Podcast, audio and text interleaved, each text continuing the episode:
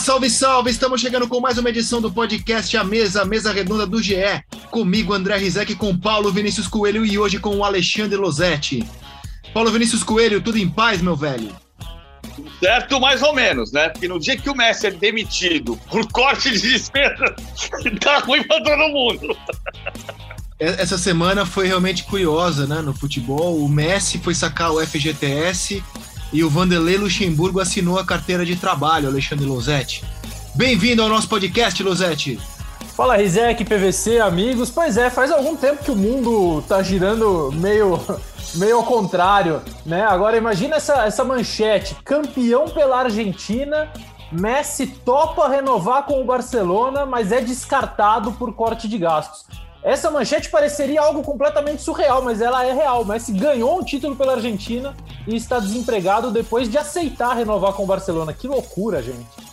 PVC, explica pra gente é, o que levou a essa rescisão, porque todo o noticiário vinha caminhando é, para a permanência do Messi, né? Para mais uma temporada ou duas do Messi no Barcelona. Inclusive, eles tinham um acordo já firmado sobre salários. Por que, que o Messi deixa o Barcelona, PVC? Bom, o Barcelona, o mais curioso é que o Messi tinha aceitado re reduzir o salário em 50%. O, o acordo que estava sacramentado entre Messi e Barcelona reduzia o salário em 50% e, e aumentava o tempo para cinco anos de contrato. Ou seja, ele receberia a mesma coisa de dois anos, de três temporadas, só que em cinco, reduzindo 50%. Por quê? Porque o Barcelona tinha que uh, driblar ou, ou, ou, se adaptar ao fair play financeiro. Então se chegou a esse consenso. Ou seja, ah, ele ficaria um... até os 39 anos no Barcelona, né? Porque o Messi tem 34 anos. Exatamente. E receberia 50% por ano a menos do que recebe, do que recebeu no seu último contrato. Acontece que ao chegar para registrar o contrato na Federação Espanhola, a federação disse para ele: olha, no ano passado o Barcelona gastou 506 milhões de euros em salários. E nesta temporada ele tem que reduzir para 347 por causa do fair play financeiro. Ou seja, ele tem que reduzir um terço da folha de pagamento. O salário do Messi estourava.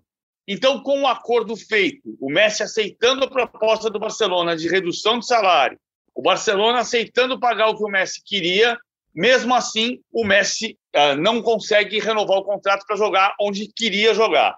Por isso que eu estou brincando. Claro que aqui é uma leitura exagerada, né? Mas é mais ou menos assim. A empresa quer te contratar, mas chega para você e diz: Olha, infelizmente o financeiro não me autoriza a pagar o que eu preciso te pagar. Então o Messi está demitido por corte de despesas. É um exagero aqui, evidentemente. Agora, assim, é... o Barcelona está longe de viver o seu período mais glorioso. Tem um treinador, inclusive, que muito se noticiou não ter ah, lá um relacionamento espetacular com o Messi. Curioso, né? O Messi com a oportunidade de jogar em qualquer clube do mundo, né? Que pague o salário dele, ele ter aceitado renovar, porque muitos especulavam, Losetti, que o Messi sairia, né, cara? Teria portas abertas, certamente, em muitos clubes da Europa. Pois é, é o Messi me parece que esse final de, de temporada passada mudou algumas coisas na visão do Messi em relação ao que ele poderia enxergar como perspectiva futura no Barcelona, e isso teve relação é, com a parte política, com, com eleição, teve relação talvez com uma compreensão melhor do trabalho do novo treinador, do Ronald Koeman, ou de olhar quais eram as contratações possíveis, e a gente precisa lembrar que o Barcelona levou o Sérgio Agüero, que é um parceiraço do Messi de seleção argentina, saindo do Manchester City, e, e, todo mundo enxergou muito, não só o dedo, mas a mão inteira do Messi nessa contratação. Então, a, a, parecia realmente que ele estava inclinado a continuar depois daquele é, aquele, aquele monte de decepções consecutivas, a goleada para o Bayern de Munique, que parece ter sido assim a gota d'água na decisão dele de sair. É, agora sim, Rizek, PVC, eu confesso que eu vi aquela nota do Barcelona e, e depois até surgiram outros materiais. Claro, hoje o, Messi está fora do Barcelona, não se discute, mas eu, eu queria ouvir de vocês se, isso, se vocês acham que isso é algo definitivo, porque lendo aquela nota que tem um tom de chantagem contra a liga, né? Assim, olha, vocês estão apertando, vocês estão nos pressionando e vocês vão perder a maior atração que vocês têm. Depois de já terem perdido o Cristiano Ronaldo, agora vocês vão ficar sem o Messi. O que vai ser de vocês, La Liga, Campeonato Espanhol, a partir de agora, com esse aperto que vocês estão fazendo? E ao mesmo tempo aparece o presidente do Barcelona, o Laporta, dizendo que os salários representavam 110% das receitas do clube, quando o ideal é 70 e sem o Messi isso cai para 95. Quer dizer, o Barcelona ainda não chegou no número ideal. Mas eu fiquei com uma pulga atrás da orelha se, se essa história está encerrada mesmo.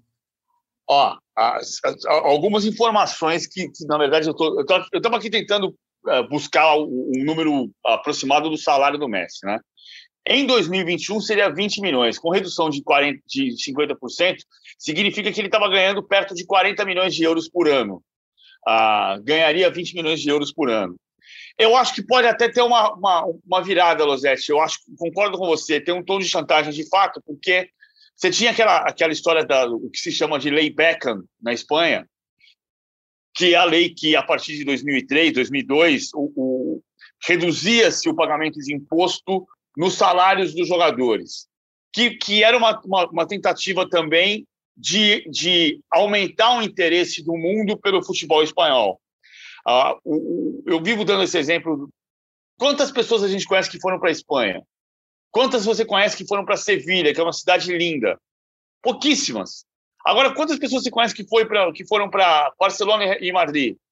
um monte de gente, porque as pessoas vão atrás do o turismo do futebol, reforça o turismo do país e o PIB da Espanha é muito incrementado por isso.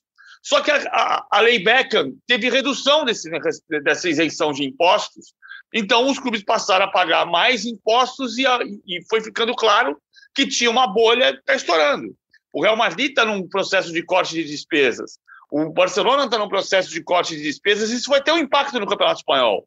Durante 10 anos, a gente viu a história passar na nossa frente a cada Real Madrid e Barcelona. Na temporada passada, já em março de 2020, quando estava explodindo a paralisação do mundo, é 1 de março, Real Madrid e Barcelona jogaram e o Vinícius Júnior fez gol, o Real Madrid ganhou 2 a 0, já não teve o mesmo impacto de antes já não era Lionel Messi contra Cristiano Ronaldo.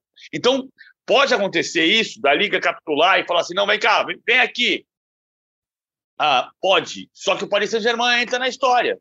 Né? O, o, Manchester City é surpreendido de certa maneira, porque o Manchester City também tá, tem que se adequar ao fair play financeiro. E o Manchester City está comprando, embora não tenha ainda fechado, o Grealish e o Harry Kane.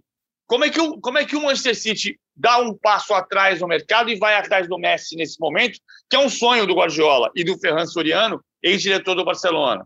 O Guardiola ah. falou sobre isso agora, PVC, né? Agora, um pouco antes da gente gravar, ele disse: olha, nós gastamos 60 milhões no Grealish, tínhamos a convicção de que o Messi ficaria no Barcelona. Então, não, não é assunto nosso agora. É, Pode ser um blefe, mas, mas faz sentido. Mas para o PSG não é blefe. O PSG pode entrar nessa disputa. E a Liga pode voltar atrás. Pode. É uma, uma coisa que é curiosíssima, né? E essa explosão da demissão, entre aspas, do Messi por corte de despesas se dá dois meses depois de o Manchester City disputar pela primeira vez uma final de Champions League e uma edição da Champions League que ele não podia disputar, porque ele foi punido pelo fair play financeiro. E o City chegou à decisão da Champions League que ele não podia jogar. E dois meses depois, o Barcelona não pode manter o Messi sob contrato por causa do fair play financeiro, que tem sido uma farsa. Olha, é, eu estou lendo aqui, enquanto a gente conversa, um artigo no maior jornal espanhol, que é o El País, um jornal espetacular, né? É, o El País informa que até o Real Madrid achou péssima notícia, porque desvaloriza a Liga Espanhola, né? É, e eles estão na linha do que o Losetti falou. Será que há a volta? Será que é possível é, ter ainda uma reviravolta? E, e, o texto termina assim, ó. É, tem, tem pouco tempo ainda para respondermos essa pergunta. O clube mais arruinado do mundo pode ainda ter o jogador mais caro do mercado, por mais que seja Messi, é, essa ruptura é, passa a ser também moral e desportiva. O jornal não acredita que vai ter uma reviravolta e o jornal crava, crava que o Messi não negociou com nenhum clube, só com o Barcelona. O que, o que trata a informação até com certa surpresa, né? Porque diz que o, o Barcelona, nesse momento, não tem nenhuma condição de brigar pelo título da Champions, ainda assim conseguiu convencer o Messi a ficar, que o Messi queria a contratação de um zagueiro, o Romero, que é até pouco para as pretensões é, de um clube que tem o Lionel Messi. Mas o, jornal levanta essa bola que o Losetti falou, né, que pode ser um golpe, um teatro do Barcelona, uma chantagem, mas o jornal não acredita em reviravolta. A ver, e a Liga Espanhola, é, é cara, que já teve Cristiano Ronaldo, Messi e Neymar juntos, vou colocar o Soares também, né, numa atração espetacular, agora ela perde muito espaço no planeta. A Liga Inglesa eu não vou dizer que ela não precisa do Messi, mas ela sobrevive bem sem o Messi, ela vai continuar sendo um campeonato espetacular sem o Messi. O campeonato francês tem o PSG, ou seja, é um, um timaço sem campeonato, mas tem uma atração na França, que é o PSG. O futebol italiano tem o Cristiano Ronaldo, tem os campeões da Euro, e se por acaso levar o Messi, a gente pode dizer que a Itália passa o campeonato espanhol em interesse. Você não acha, Losetti? O campeonato espanhol pode ir lá para o fim da fila agora sem o Messi? Eu, eu, acho, eu acho que a Itália, é, além. A, a, Itália, o grande feito do, do, da Liga Italiana é ela ter conseguido se tornar atraente a parte do Cristiano Ronaldo. Porque os times melhoraram muito. Né? A gente teve a Atalanta chegando à semifinal da Champions League e jogando um grande futebol. A gente tem o Sassuolo, que é uma equipe pequena da Itália. Se você for equiparar o Sassuolo a um time brasileiro, a gente vai ter que escolher um time que talvez não esteja na Série A hoje, é, para dizer de história, para dizer de tamanho e o Sassuolo fornecendo jogadores titulares da seleção italiana, também praticando um ótimo futebol. Me parece um renascimento do futebol italiano, acima da liga. A liga tem se fortalecido e a seleção italiana se fortalecendo como produto final, como consequência disso tudo. Então, óbvio que se você tem Messi e Cristiano Ronaldo, você incrementa ainda mais esse aspecto. O Cristiano já faz isso. E a Espanha, é, eu acho que ela, até nessa questão da renovação, né, os grandes treinadores do mundo não estão no futebol espanhol. A gente não tem um, um, um, treinador popstar na Espanha. A gente tem o Simeone, que faz um trabalho espetacular no Atlético de Madrid, mas é, limitado do ponto de vista do desenvolvimento do jogo, não tem nenhuma novidade ali. A novidade é que a cada ano ele consegue se defender melhor. É, a gente tem o Real Madrid agora apostando no Ancelotti, que é um, um nome conhecido, que é um grande vencedor, mas que não é um revolucionário do jogo, como tem hoje o futebol alemão, com o Nagelsmann no, no Bayern de Munique, como tem o futebol inglês, com Guardiola, com Klopp, com tantos outros surgindo, portugueses no mercado. Então, eu acho que o futebol espanhol tem perdido interesse pelos dois lados, pela falta de grandes astros e pela falta de desenvolvimento do jogo. Nem os grandes técnicos espanhóis estão na Espanha. E aí, PVC?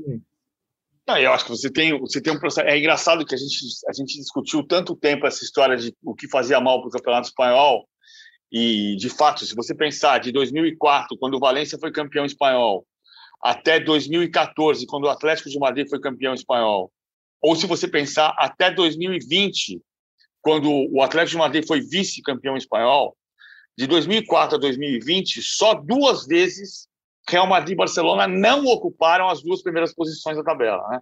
Em 2008, o Vila Real foi vice-campeão. Em 2014, o Atlético de Madrid foi campeão. Em 2020, o Atlético de Madrid foi vice-campeão e agora, em 2021, o Atlético de Madrid foi campeão de novo. Ah, então, em, em 16 temporadas, só quatro não foi Real Madrid e Barcelona. E você diz, isso faz muito mal para o Campeonato Espanhol. E aí a gente chega num, num, ponto em que o Real Madrid não tem Cristiano Ronaldo e o, e o Messi não tem Barcelona. Teoricamente, não tem Barcelona, não tem Messi. O, e o campeonato entra num declínio incrível porque você não tem Real Madrid e Barcelona nas duas primeiras posições indiscutivelmente. Mas você recupera o equilíbrio. Né? Você tem uma chance de ter o Atlético de Madrid brigando, o Sevilla disputando. Ah, o Real Madrid e o Barcelona vão disputar o Campeonato Espanhol, só que não vão disputar a Liga dos Campeões no nível que vinham disputando. Você muda a característica do campeonato. Que você volta um pouco para o início dos anos 90. A gente perde de vista que o Campeonato Espanhol, até o final dos anos 90, Real Madrid e Barcelona não era indiscutivelmente o clássico de maior interesse do planeta. Quando jogavam Milan e Inter, quando jogavam Inter e Juventus, Milan e Juventus, Milan e Sampdoria, Milan e Napoli, muitas vezes o interesse era maior. Mas é claro que tem uma queda enorme de, de, de entrega para o mundo para dizer venha ver Barcelona e Real Madrid. Então tem uma perda econômica para a liga. Só que assim, você vai fazer o que com isso? Vai deixar o Barcelona para sempre ser o que ele virou? Com perdão da expressão, o clube mais corrupto do mundo?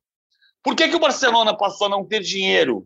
Por que, que o Barcelona é obrigado a reduzir um terço da sua receita? Porque o Barcelona fez, botou seis empresários de jogadores em folha de pagamento. Porque o Barcelona fez de empresário do mundo inteiro em folha de pagamento do Barcelona. Porque o Barcelona fez negócios absolutamente incompreensíveis, como comprar o Douglas do São Paulo. Ou, ou como gastar a, a, a 80 milhões no Arthur. Keirson ah, e Henrique. Keirson e Henrique. Então, você tem uma, uma, uma quantidade de negócios estranhos nas gestões Sandro Rossell e José Bartomeu que, que fiz, o, o Messi não ficou irritado só porque ele tomou 8 a 2 do, do Bayern de Munique. O Messi ficou irritado quando ele tomou de 8 a 2 do Bayern de Munique como consequência de uma política desastrosa econômica e esportiva do clube. É, é, é como se ele dissesse: este clube aqui não é onde eu estava. Só que, só que a Catalunha é a casa dele. Então ele decidiu: vou continuar aqui agora com um novo presidente Laporta que pretende devolver ao Barcelona o que é do Barcelona. Então ele teve que ser demitido por corte de despesas, de novo com perdão do exagero. Cara, e assim, ó, olhando para o campo, né? Olhando, olhando para os anos 2000, a gente tem os Galácticos do Real Madrid, atração mundial. É, aí logo na sequência vem o Barcelona do Ronaldinho, atração mundial, né? Ronaldinho, Eto'o, Deco. É, e aí começa a era Messi, né? O Messi já surge como um estagiário daquele time do Ronaldinho e do Eto'o, é, e depois assume o protagonismo dele. É, aí vem, o, vem os duelos Cristiano Ronaldo e Messi, ou seja, a gente se habituou a ver sempre algo espetacular no Campeonato Espanhol. E não dá para, nessa temporada, olhar o Real Madrid do Ancelotti, o, o atual campeão, o Atlético, é, do Simeone, e o Barcelona do Agüero, e falar: meu Deus, que atração, né? Vamos ver o Benzema, Vamos ver o Suárez. É claro que, assim, para os padrões dos nossos clubes, é óbvio, para quem gosta de futebol, é óbvio que é gostoso ver esses bons times, mas eles não são mais aqueles que, é, na, quando ia ter jogo no sábado, desde a segunda-feira você já se programava. Caramba, no sábado eu vou ver os Galácticos, eu vou ver o Barcelona do Ronaldinho, eu vou ver Cristiano Ronaldo, eu vou ver Messi. Nesse sentido, vou usar aqui um termo sexual é meio broxante o campeonato espanhol, hein, Losetti? É, eu acho que nesse sentido sim, Rizek, é, e vai, voltando um pouco ao que eu disse, eu acho que tem três pontos aí. Tem o fascínio que os clubes despertam e que eles vão continuar despertando, porque se a gente parar para pensar, o PSG com Neymar e Mbappé, que são dois dos melhores atacantes do mundo, também não desperta esse fascínio da gente passar a semana inteira querendo ver o PSG, porque o PSG vai quase sempre enfrentar uma equipe desinteressante, do apesar de não ter sido campeão francês na última temporada. A grande atração do francesão é o PSG tentando retomar o seu lugar de direito. O Lille foi campeão. É, mas mesmo assim, a gente não, não, fica na expectativa. O Real Madrid e o Barcelona vão continuar despertando um fascínio, vão continuar tendo torcedores. Agora é óbvio que vai diminuir o, o interesse. É, é óbvio que é broxante, como você disse, esperar por um Real Madrid e Barcelona e não ver em nenhum dos dois times um candidato a ser melhor do mundo. A gente vai olhar e falar, pô, Real Madrid e Barcelona, quem daí vai disputar o prêmio FIFA no fim do ano? Ninguém. Hoje ninguém. Talvez o Benzema, se ele fizer uma super temporada, mas não há um grande candidato. É, é, então, e acho que tem também a questão do, do que eu falei antes do desenvolvimento do jogo. Para quem gosta de futebol, e aí talvez eu esteja falando para uma parcela pequena, para uma bolha, a gente hoje está muito preso em bolhas e eu não, não acho isso legal. Mas eu fico esperando para ver um jogo da Atalanta, por exemplo, porque o time me desperta um interesse. Nenhum jogador ali me desperta grande fascínio, mas o time me desperta interesse. O Atlético de Madrid não me dá vontade de ver jogar. É, eu, eu, sofro vendo o Atlético de Madrid jogar. Eu fico ali sangrando na perna, tentando impedir que o outro time faça gol. O Real Madrid não me desperta grande interesse em ver jogar. Eu acho que é, é, é uma série de fatores que levam a um desinteresse pelo, pelo campeonato espanhol difícil de bater quando comparado a outros, porque os jogos estão acontecendo ao mesmo tempo que os jogos do inglês, que os jogos do, do alemão, que os jogos do francês e que os jogos do brasileiro também, para nós, óbvio. É, você, é, você certamente não é o público-alvo quando Real Madrid e Barcelona pensam na audiência mundial, né? Pensam no mercado asiático, pensam no mercado norte-americano, né? É, quando eles pensam em ser clubes de audiência mundial, eles precisam ter nomes como o Cristiano Ronaldo, como o Messi, e aí o projeto mundial deles realmente fica complicado sem essas atrações. Beckham, né? Os nomes que muitas vezes estão acima até do sucesso esportivo, pensando em audiência mundial, que era o caso dos Galácticos, né? Os Galácticos é, estavam acima dos resultados que entravam em campo. O mais importante para o presidente do Real Madrid era que os Galácticos fossem os Beatles da época do futebol, né? E não necessariamente os campeões de tudo, até porque a era galáctica com o Ronaldo, por exemplo, nunca ganhou uma Champions League, né, PVC? O time era um horror, Rizek. Desculpa, não, PVC, te é... interromper, mas o time era um horror, mas eu tenho a camisa do Beckham e tenho a camisa do Figo. Não, um horror pra não eles era, deu certo. O horror time, não era, não, vai. Não, não jogavam nada, mas é. eu tenho as camisas, eles conseguiram Pô, me atingir. Poxa, Beckham, Figo, eh, Ronaldo, o horror também não era, né? Ah, assim, o, o, os galácticos, a expressão galácticos nasce com Florentino Pérez em 2000. Desse ponto de vista, os galácticos ganharam a Champions League em 2002. É Sim, que você, você com pensar, Ronaldo, né? É. é, com o Ronaldo e com o Beckham... o Ronaldo é campeão do mundo, mas não é campeão da Champions. É, o, o, o, Real Madrid de 2002, que ganha Champions em Glasgow contra o Bayer Leverkusen, tinha as Cacilhas, Michel Salgado, Elgueira e Erro, Roberto Carlos, Figo Maquelele, Zidane Solari, uh, Raul e Morientes. Esse era o time que ganhou a Champions. É, mas, mas é, galáctico para mim mesmo é quando, é quando chegam o Beckham e o Ronaldo e aí vira é, uma constelação, né? Mas é que, na verdade, assim, o, o Real Madrid teve, nesse período do Florentino Pérez, dois recordes mundiais de contratações. Quando o Figo custou 57 milhões de euros e depois quando de dólares ainda, porque o Figo foi em 2000. E você sabe que o Figo tem uma história maravilhosa que é, ele sai de Barcelona para uma reunião com o Florentino Pérez em Madrid, depois de um jogo do Barcelona na Catalunha, e ele reluta em ir para o Real Madrid, reluta em ir para o Real Madrid, reluta em ir para o Real Madrid. O Florentino Pérez faz uma última proposta, ele fala: Eu topo-se com uma condição. Qual é a condição? Que você contrate o Sapinto. o Sapinto, que foi técnico do Vasco. o Sapinto jogava na Real Sociedade. E nunca foi contratado pelo Real Madrid, mas o Florentino Pérez aceitou a condição e o Figo acabou uh, indo para o Real Madrid. Depois acabou não dando certo o Sapinto. Esse, essa história está contada num livro chamado Nascidos para Encordiar-se, de um jornalista espanhol chamado Alberto Relanho. Ah, nesse período dos Galácticos para cá, o Real Madrid ficou de 66 a 98 sem ganhar a Champions League e ganhou em 98 com o time ainda do presidente anterior, Lourenço Sanz, que tinha Sidorf, que tinha Raul, que tinha Zucker, que tinha Morientes, que tinha Roberto Carlos mas ele, aí ele é campeão em 2000 e, e em 2002. Aí em 2002, com os dois mais caros jogadores da história, Figo e Zidane. E ainda sem o Ronaldo. E depois você tem o livro que, assim, que é escrito pelo Ferran Soriano, diretor do Real Madrid, diretor do Barcelona, que hoje está no Manchester City. O Ferran Soriano foi quem escreveu o livro A Bola Não Entra Por Acaso, que conta todo o processo de reforma do Barcelona quebrado. O Barcelona estava quebrado no final da gestão José Luiz Nunes e, e Juan Gaspar, e, e, e, com a chegada do Juan Laporta, ele transforma o Barcelona numa fábrica de futebol, uh, espetacular fábrica de futebol, no no ano de chocolate. E, e aí vem o time do Raikkonen de primeiro, que cara, termina em quarto lugar no Campeonato Espanhol de 2004, mas aí é campeão espanhol 2005, campeão da Champions 2006, uh, semifinalista da Champions 2008, então veio o Guardiola e toda a história que a gente conhece a partir do saneamento econômico do Barcelona, que foi pelo ralo e transformou o Barcelona num dos clubes mais deploráveis economicamente da Europa. O PVC, e só voltando aos Galácticos, cara, passo aqui uma dica para o nosso querido ouvinte, querido ouvinte, tem um documentário espetacular. Eu vi na ESPN, eu não sei se está em outra plataforma, sobre essa era dos galácticos, né? É um documentário espetacular é, e mostra como o Real Madrid foi abrindo mão do time mesmo, né?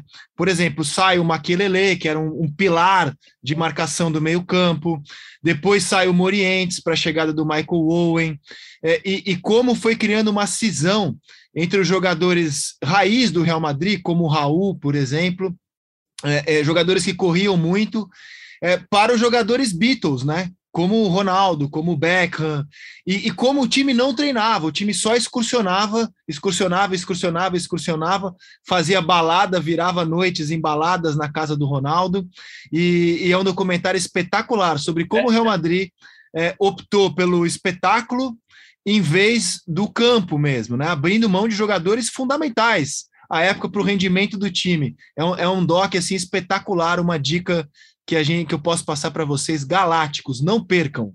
Mas ficou muito marcada essa época da, da Lei Beckham e do caso da chegada do Beckham, que era o time de Zidanes e Pavones.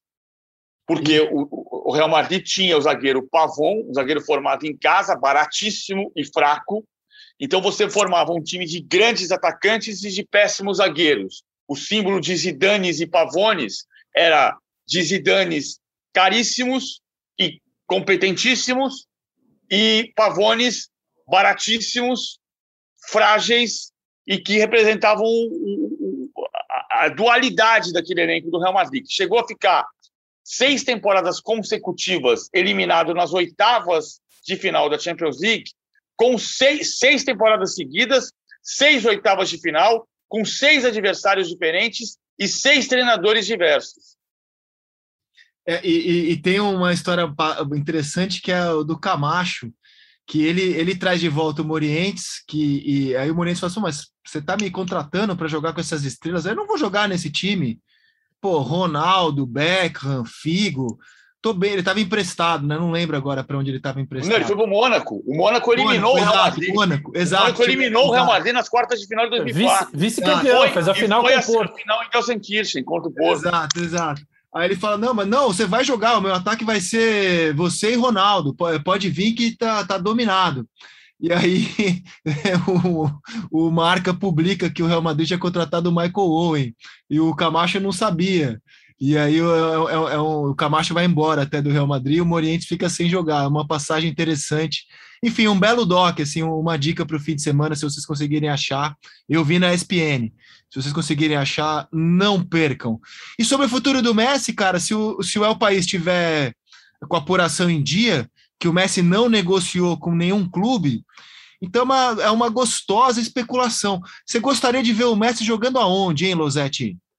Eu gostaria de ver o Messi jogando com Guardiola, de novo. É, eu gostaria de ver o Messi jogando com Guardiola. Hoje é no Manchester City, não tem a ver com o City, tem a ver com Guardiola. É, agora, claro que a gente não pode acreditar em, em, em, voz oficial de ninguém num assunto como esse. Eu não acreditei 100% nem na nota de que ele está fora do Barcelona. É, acho que pode haver reviravolta, embora o El País traga, como você está dizendo, é, que é difícil, eles também levantam a possibilidade, mas duvidam. É, o, Barce o, o PSG diz que a prioridade é renovar com o Mbappé, não é investir no Messi. Vocês acreditam? Eu não. É, pode até ser renovar com, com o Mbappé, mas não acho que eles tenham que fazer uma escolha, um ou outro. O City diz que depois de contratar o Grealish, fazer um grande investimento, esse já está fechado. É... Desculpa, o Grealish vale essa grana, né? Quase 800 milhões de reais. Você acha que o Grealish vale tanto assim, Losetti? Eu, eu acho que é, essa, o, o fulano vale o, o, que, o que o clube paga. Essa pergunta já, assim, a resposta há muitos anos tem sido não. Né? Mas é, qual é o nosso parâmetro de, do que o cara vale? A gente está avaliando o que ele joga unicamente. O, quem contrata está imaginando algum um tipo de investimento, é o patrimônio do clube, é o que ele pode trazer, talvez um grande jogador inglês chegando no Manchester City, que tem hoje, além do Sterling, as suas principais estrelas de outros países, tem o belga De Bruyne, tem o português Bernardo, o Rubem Dias, que é português e consertou a zaga, é, então tem uma série de outros aspectos ali. Eu acho que o Grealish é um, um, um, investimento de um jogador que ainda não mostrou tudo que pode, até porque não jogou num grande clube inglês. E na seleção ele teve momentos, teve lapsos na Euro, quase sempre entrando no segundo tempo. Mas, é, como quase todos os outros jogadores, vai crescer muito na mão do Guardiola. É. Enfim, eu não acredito nem no City nem no PSG quando eles dizem que o Messi não é prioridade. Agora, o Messi hoje tem essa questão salarial, que foi um problema no Barcelona e que pode ser um problema para qualquer outra equipe dentro da história do fair play financeiro, que é uma farsa, como disse o PVC, mas é uma meia farsa, vai, vamos dizer assim. Sim. Porque ele, ele impõe restrições. Ele talvez ainda não esteja impondo as punições, mas as restrições ele já impõe. É, eu gostaria de ver o Messi jogar. Se não for Libertadores, Rizek, que seja com o Guardiola. Messi no então, pronto. Eu, eu, eu, eu, digo que é uma farsa, é claro que é uma meia farsa, mas assim, porque o, o Manchester City disputou a Champions League, da qual ele estava suspenso. Então você revogou a punição do City e porque ele, ele, ele driblava o, o fair play financeiro, colocando dinheiro de patrocínio da Etihad, que é a empresa dos, aérea dos Emirados Árabes, e a gente tem que levar em consideração que o Manchester City hoje não é um clube inglês, assim como o Paris Saint-Germain não é um clube francês. O Manchester City é um clube dos Emirados Árabes que joga o campeonato inglês, assim como o Paris Saint-Germain é um clube do Catar que disputa o campeonato francês e a Champions League.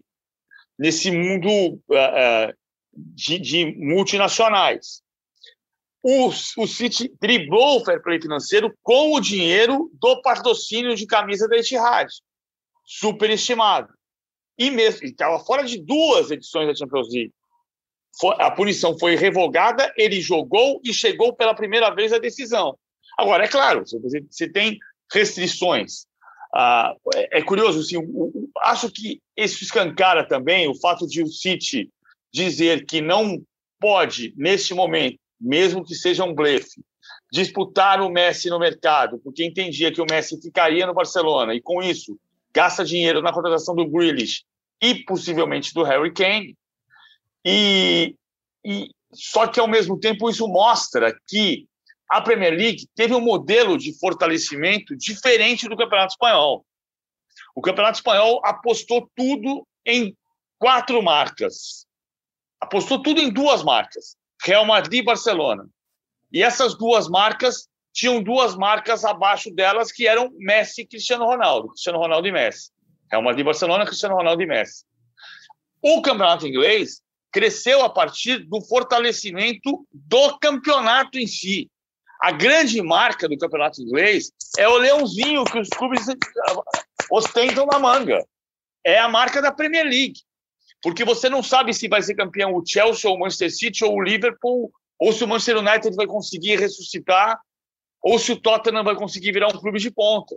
Então você passou a ter de dualidades, sempre houve dualidades na Inglaterra desde o começo da Premier League, mas era Manchester United e Blackburn, depois era Manchester United e Newcastle, depois era Manchester United e Arsenal, depois era Arsenal e Chelsea, depois era Manchester United e Chelsea, depois Manchester City e Manchester United, até que a gente chegou a essa dualidade Manchester City e Liverpool, com o risco de ser só o City, porque o City ganhou três dos últimos quatro campeonatos.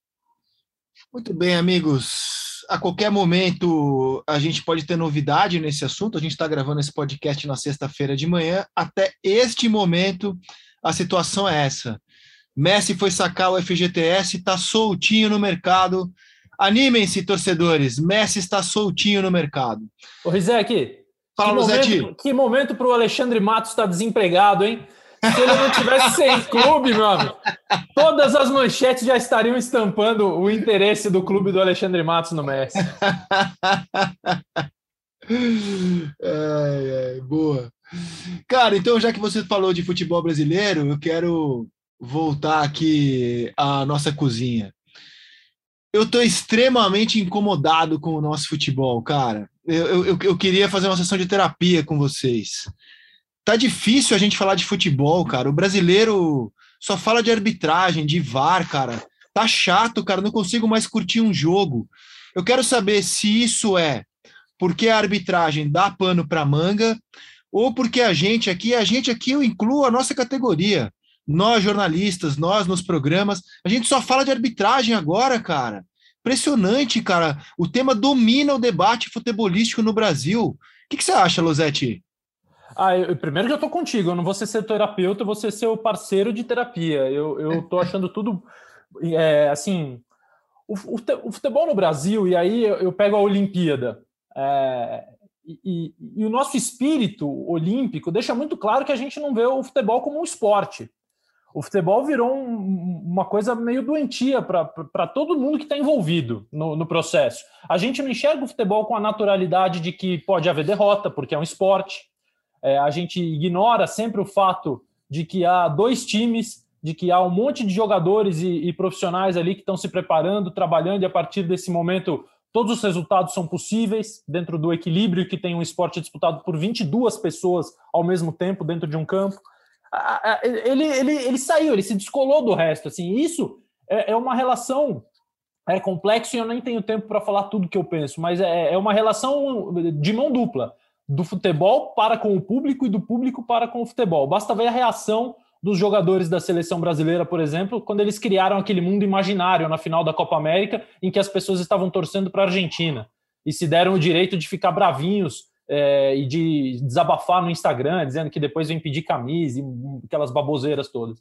E, então, assim, virou uma coisa muito louca o futebol. A gente vê o jogo, é, é estressante, é o tempo todo reclamação, é o tempo todo simulação, é, ninguém ajuda o árbitro. A gente fala muito da arbitragem, mas o, o jogador brasileiro ele é de, um, de, uma falta de respeito com o árbitro. Eu não estou falando só de reclamação. Todo ato que ele tenta, ele tenta enganar o juiz o jogo inteiro, do primeiro ao último minuto.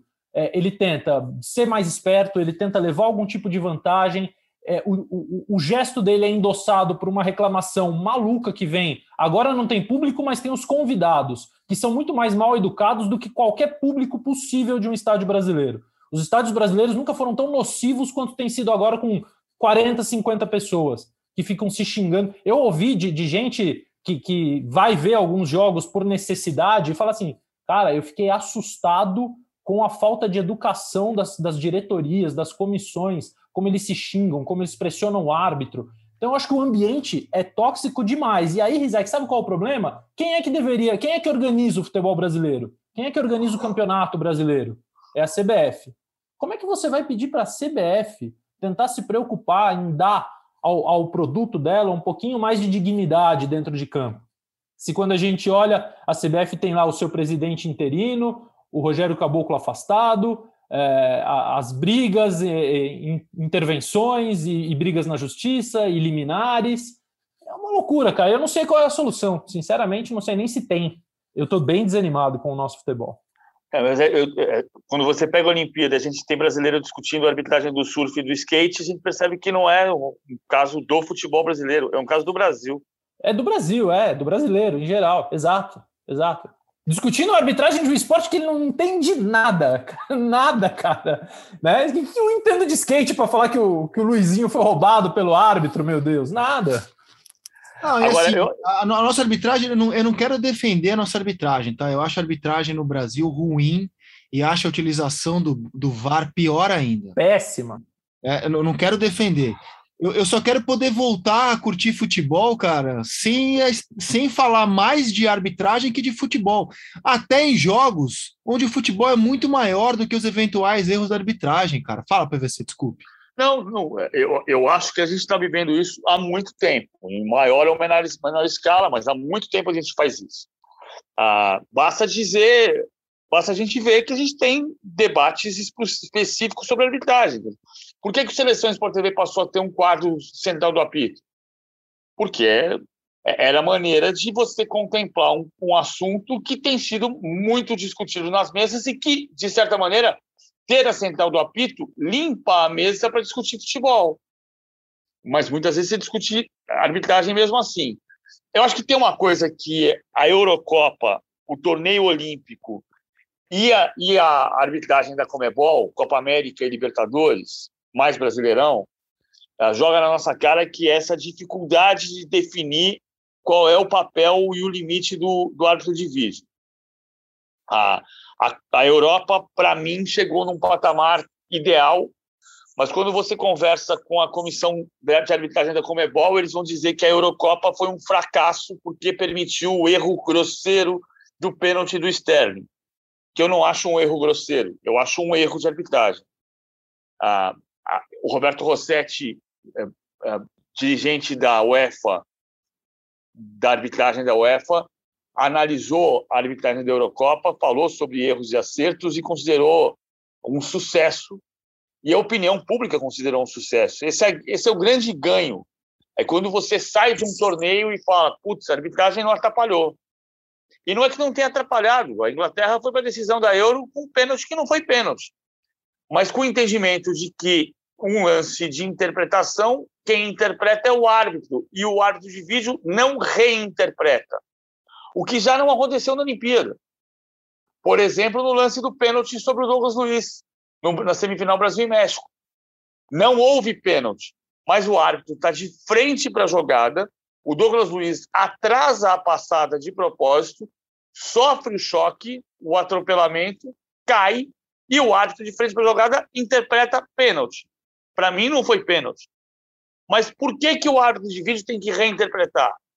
Quando o torneio olímpico é, tem uma determinação desse tipo que se assemelha a decisões de reinterpretação da Comebol, você vai dizer, peraí, a FIFA, a Comebol está dizendo que a FIFA pensa o vídeo diferente da UEFA. E o torneio olímpico avaliza esse pensamento da Comebol. Mas não avaliza a arbitragem da Comebol. Porque a arbitragem da Comebol só nos faz levantar dúvidas sobre a lisura. Então não, não é bom. Diferente do que houve na Euro.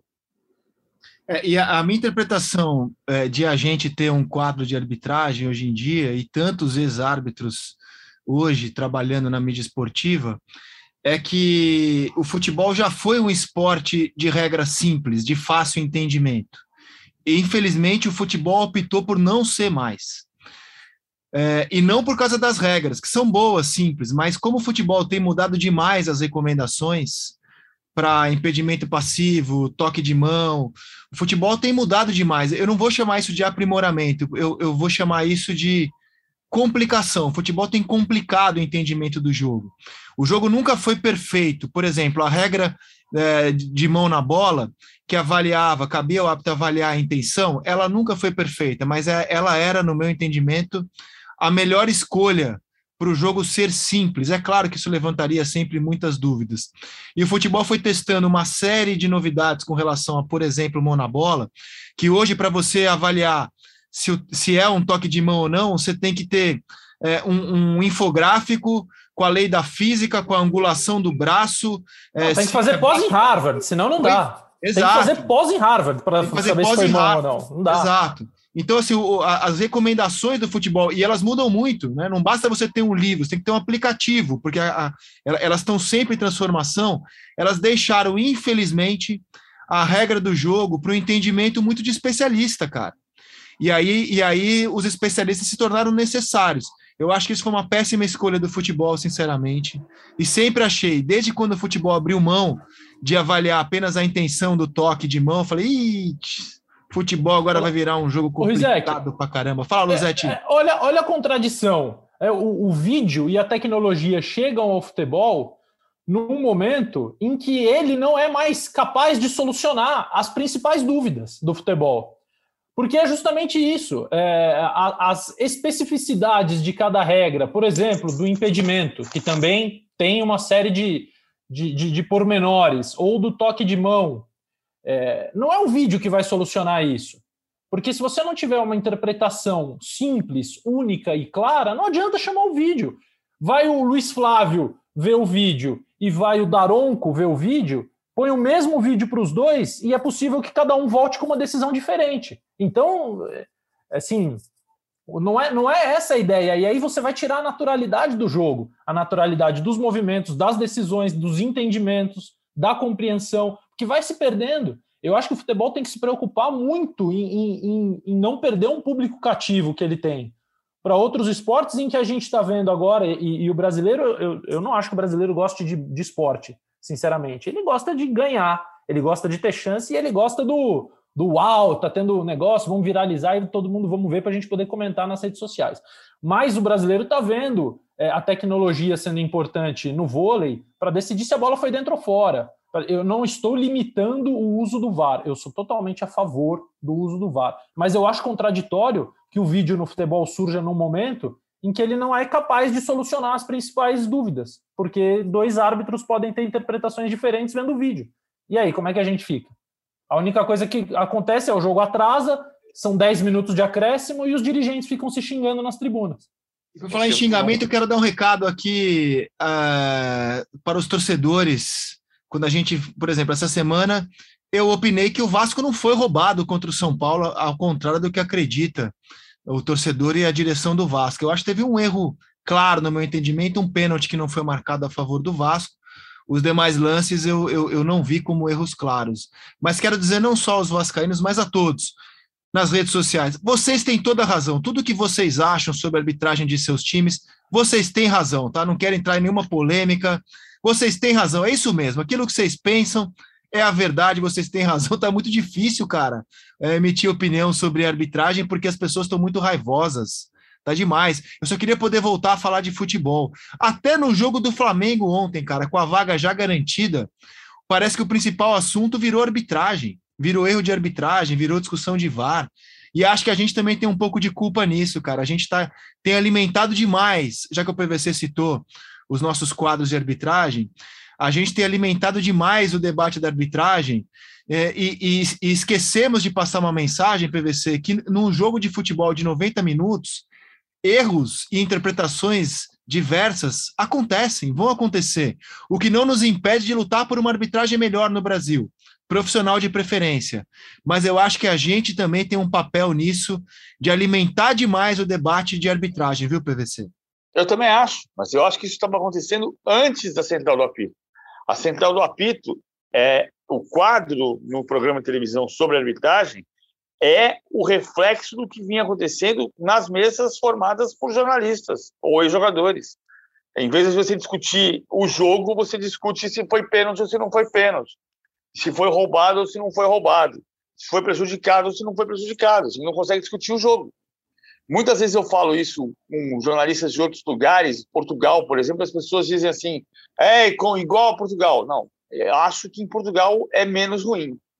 Em Portugal, você tem uma, uma, uma licença para fazer análise tática mais do que análise da arbitragem.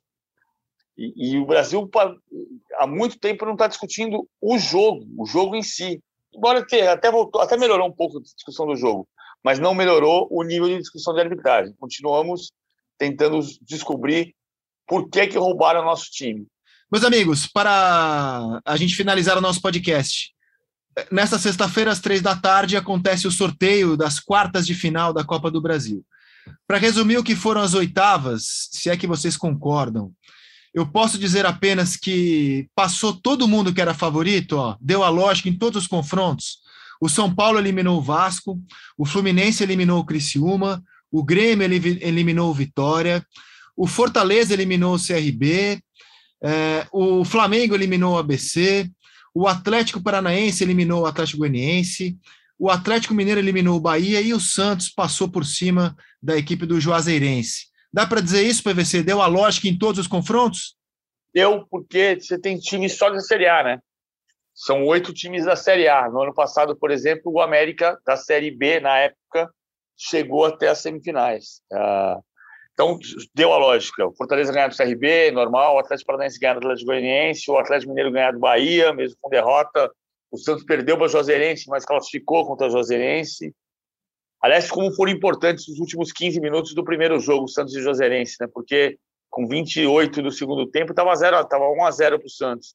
0 a 0 com 27 do segundo tempo na Vila Belmiro e os 4 a 0 garantiram. O técnico, o Carlos Rabelo, da Joserense, antes do primeiro jogo, disse que ele tinha três resultados. Ele podia ganhar o jogo, podia empatar o jogo, podia perder de 1 a 0. Ele perdia por 1 a 0 até os 28 do segundo tempo e, e teria se classificado se ele conseguisse manter aquilo por mais 17 minutos. Losetti? É, deu a lógica. Eram é, os únicos confrontos de times da mesma divisão venceram os times que são melhores, que têm melhor elenco, né? O Atlético Mineiro batendo o Bahia, o Atlético Paranaense vencendo o Atlético Goianiense. E daqui para frente não dá mais para falar em lógica. É porque mesmo o Grêmio tá mal no Campeonato Brasileiro. O Filipão já ganhou a Copa do Brasil com um time que foi rebaixado no mesmo ano, o Palmeiras em 2012. É, e, e, e, o Felipão conhece bem o torneio e o, Palme e o Grêmio conhece bem o torneio. O São Paulo tá mal no Campeonato Brasileiro, mas foi bem em todos os mata-mata que fez até agora no ano, no Campeonato Paulista, na Libertadores, na Copa do Brasil. E já deixou claro que é um time mais forte do que essa posição que ocupa no Brasileiro. É, eu acho que a partir de agora acabou. Assim, quem é que vai ter a coragem de dizer, de pegar um Fortaleza no sorteio e dizer que se deu bem? É, dependendo do, do duelo, quem vai se dar bem é o Fortaleza, que joga muito. Então, acho que a partir de agora essa palavra lógica não se aplica mais na Copa do Brasil. E para finalizar, vamos à rodada do Campeonato Brasileiro, a 15ª rodada, com os seguintes jogos. Nesta sexta-feira, Esporte e Bragantino. No sábado, Atlético Paranaense e São Paulo. Palmeiras e Fortaleza, um duelo de G4, o líder contra o terceiro colocado. Cuiabá e Bahia. No domingo, Santos e Corinthians, Vila Belmiro. América e Fluminense. Juventude e Atlético Mineiro, Flamengo Internacional, Ceará e Atlético Goianiense, Grêmio e Chape, PVC. O que você destaca para a gente da rodada que começa hoje, em sexta-feira?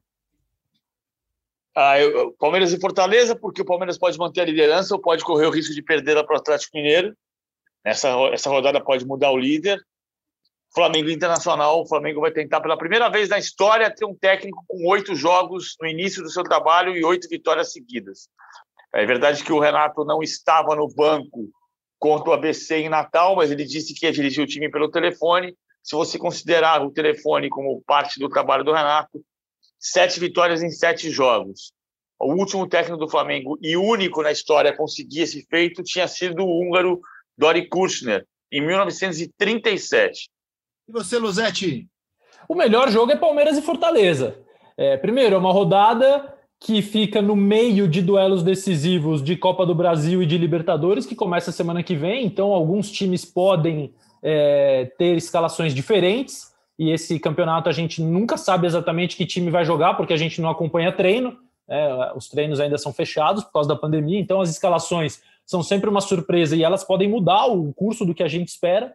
Mas em condições normais, Palmeiras e Fortaleza é o grande jogo. Jogo de dois times que atuam bem, que atuam de características diferentes, mas que jogam tentando gol. Tem tudo para proporcionar um principal espetáculo. O jogo mais legal é Santos e Corinthians, porque eu vou comentar com o PVC. Esse é o, é o motivo principal, entendeu?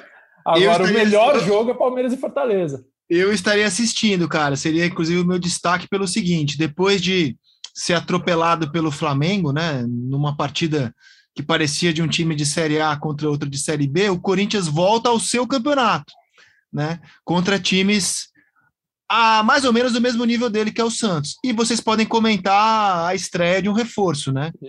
É bem provável que o Juliano, já regularizado, estreie pelo Corinthians. Estou vendo a provável escalação do Corinthians no GE. Cássio, Fagner, João Vitor, Gil e Fábio Santos. Cantígio, Gabriel ou Rony e Juliano. Mosquito, Watson e Jô. Seria um 4-3-3 na projeção do GE.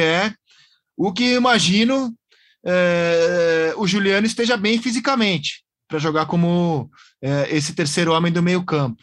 A ver, o Santos é, utilizou os seus titulares, alguns deles em parte do jogo desta quinta-feira contra o Juazeirense. O Corinthians teve uma semana para trabalhar. Estou com uma boa expectativa para esse jogo, assim é, sobre a estreia do Juliano. Estou assim, muito curioso para ver do que Juliano é capaz logo em seu primeiro jogo. Acompanharei os amigos no domingo, portanto. E olha, hoje, sexta-feira, meia-noite, não percam a final do basquete masculino. Os Estados Unidos não perdem no basquete desde 2008, tomaram um susto danado, perderam da Argentina do Ginóbili, do Escola, em 2004, ou seja, de 2008 para cá, ganharam todas e com muita facilidade. Nessa edição dos Jogos, eles têm uma derrota, e é justamente para a França na estreia. E a França tem jogadores que marcam muito bem. como o Gobert, que é um jogador especialista em defesa, como o Batum, que deu um toco no último segundo de jogo contra a Eslovênia. A França se defende muito bem, tem um armador espetacular, que é o Decolô, que joga na Turquia. Já teve uma passagem pela NBA também com o Greg Popovich, que é o técnico do time norte-americano no San Antonio. A lógica é o time americano, que engrenou nas Olimpíadas, passar o carro como fez nos outros jogos. Mas o time da França é um time espetacular de se ver jogar. E vamos ver, derrotou os norte-americanos na estreia. É óbvio que os Estados Unidos são muito favoritos, diria aí 70 a 30. Mas a minha expectativa é de ver um bom jogo hoje, meia-noite, no basquete masculino, hein? Esse é meu destaque final. Vocês querem falar algo mais ou encerramos por aqui, Losetti? Cara, tem a final do futebol masculino, sábado de manhã. É, o futebol masculino talvez seja o páreo olímpico, né? O esporte mais sem graça, porque a gente já tem uma overdose de futebol o tempo todo, e aí chegam essas seleções que nunca jogaram juntas e nunca mais vão jogar. É, mas ainda assim, eu acho que ela pode fornecer respostas interessantes para a seleção brasileira, pensando em futuro, em Copa do Mundo. É, a seleção brasileira principal tem convocação sexta que vem, dia 13, e está todo mundo bem ligadinho nessa equipe, no posicionamento do Richarlison, que tem sido diferente em relação ao que ele joga na seleção principal. Se o Matheus Cunha vai jogar ou não, e é muito importante para o Brasil que ele possa jogar, porque ele, é, na minha visão, talvez seja o melhor jogador, tirando os gols do Richarlison, o grande gerador de jogo ofensivo dessa seleção na Olimpíada, e acho que ele concorre a uma convocação para principal também. Tem o Bruno Guimarães no meio-campo fazendo bons jogos.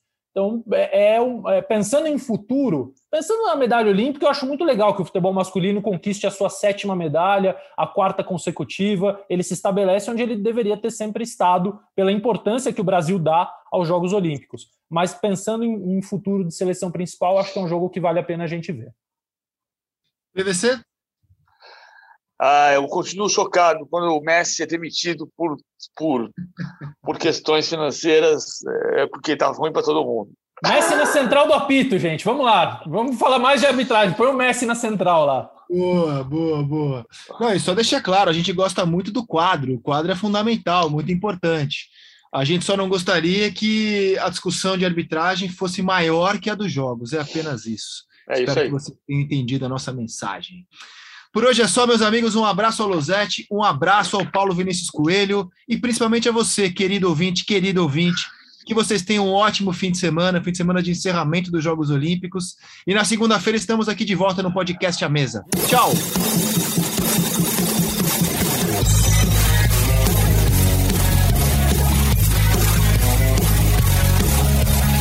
Orejuela, a bola curtinha tem o Benítez. Orejuela preferiu jogar na área, toca de cabeça!